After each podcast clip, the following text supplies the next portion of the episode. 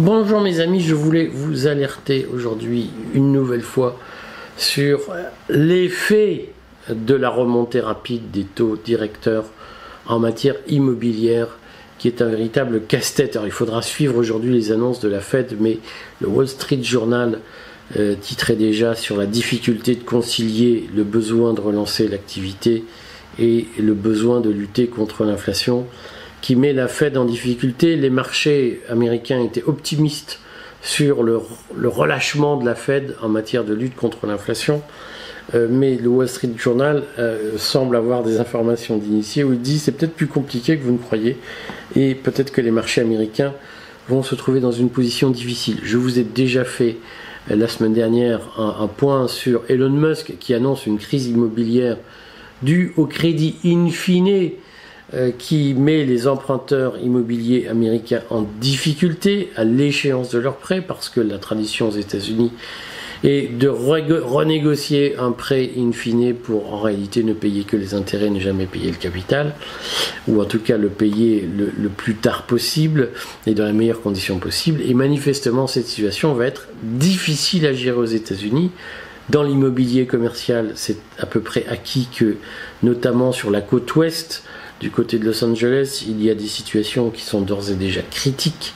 La question, c'est est-ce que l'immobilier individuel va être contaminé par cette crise qui semble déjà bien avancée euh, outre-Atlantique et poser des problèmes de moins-value sur euh, les constructions immobilières. Là, le Times a commencé à faire une espèce de cycle d'articles sur la situation en Grande-Bretagne. En Grande-Bretagne, le problème n'est pas lié au prêt in fine, le, problème est lié au prêt à taux variable, puisque euh, il semblerait, enfin il semblerait, c'est une évidence, la remontée des taux imposés par la Banque d'Angleterre, euh, remontée des taux d'intérêt, des taux directeurs, produit une remontée des taux d'intérêt immobiliers et des crédits immobiliers en cours.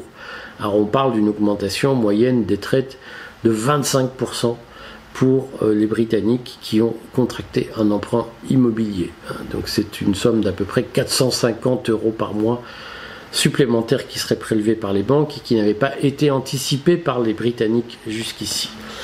Euh, c'est évidemment une situation euh, difficile.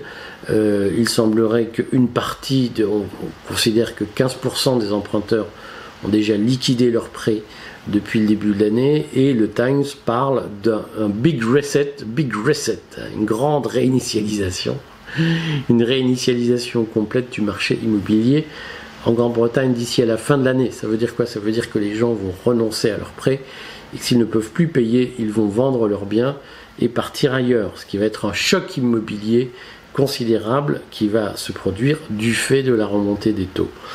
Donc il n'est pas impossible qu'il y ait en cascade une contamination des problèmes immobiliers liés à la nature des crédits contractés euh, aux États-Unis, en Grande-Bretagne. En France, les crédits immobiliers sont euh, pratiquement moins souvent les taux variables, ne sont rarement des crédits in fine. En revanche, j'attire votre attention sur euh, deux points. Le Parisien a souligné qu'à partir de, partir de septembre, les taux seraient à 4% et j'ai lu sur un blog du site Se Loger un article totalement hérissant qui explique aux gens que s'ils veulent à l'avenir emprunter auprès d'une banque, il ne faut pas que sur leurs trois derniers relevés de banque à fournir à la banque emprunteuse, euh, enfin créditeuse, il ne faudra pas qu'apparaissent des lignes comme jeu en ligne ou des lignes comme shopping. Donc, mesdames, le discours officiel, c'est si vous voulez pouvoir décrocher un emprunt à la banque pour acheter un logement, arrêtez d'aller euh, acheter des fringues euh, pendant trois mois pour euh, faire le vide sur vos comptes en banque.